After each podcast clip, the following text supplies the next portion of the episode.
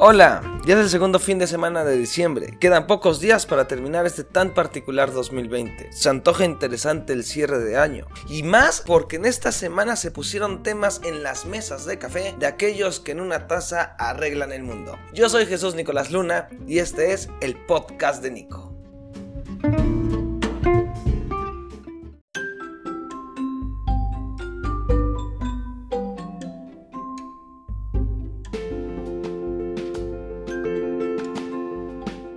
Hola, ¿qué tal? ¿Cómo estás? Espero que muy, muy, muy, muy, pero muy bien. Y has de estar contento igual que yo, porque en esta semana en todas las redes sociales y en todos los grupos de WhatsApp empezó a recorrer ya las fechas para la vacunación en México en contra del COVID-19. Y seguramente, así como muchos, tú también empezaste a ver cuándo nos toca ponernos la vacuna. Espero que no sea como en mi caso, que probablemente sea hasta dentro de un año si bien me va, o incluso empezando el 2022. Aquí la parte interesante es que López Gatel, que es un genio doctor en matemáticas, dijo que van a haber 8000 aplicaciones por día. Y toma en cuenta que son dos aplicaciones de vacuna por cada mexicano. Son 130 millones de mexicanos. Es decir, 260 millones de vacunas. De acuerdo a los números de Gatel, tardaríamos 32.500 días para aplicar la vacuna. En pocas palabras, en 89 años ya vamos a estar vacunados todos los mexicanos. ¿Cómo no? Gatel y sus cuentas siempre nos van a ayudar.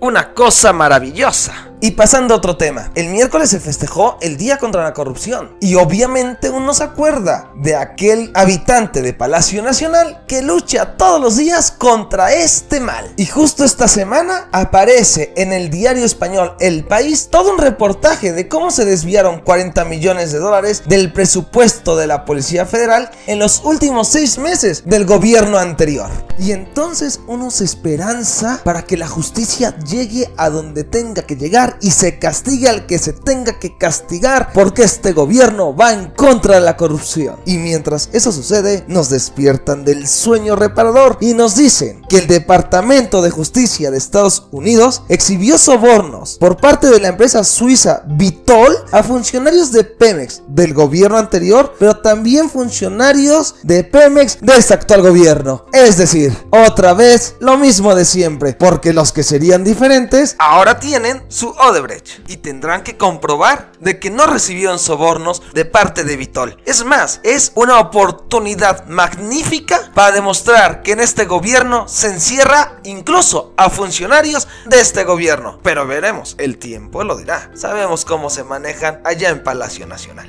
Y solo para terminar, felicidades Tlaxcala, te convertiste en el estado número 22 en aceptar los matrimonios igualitarios.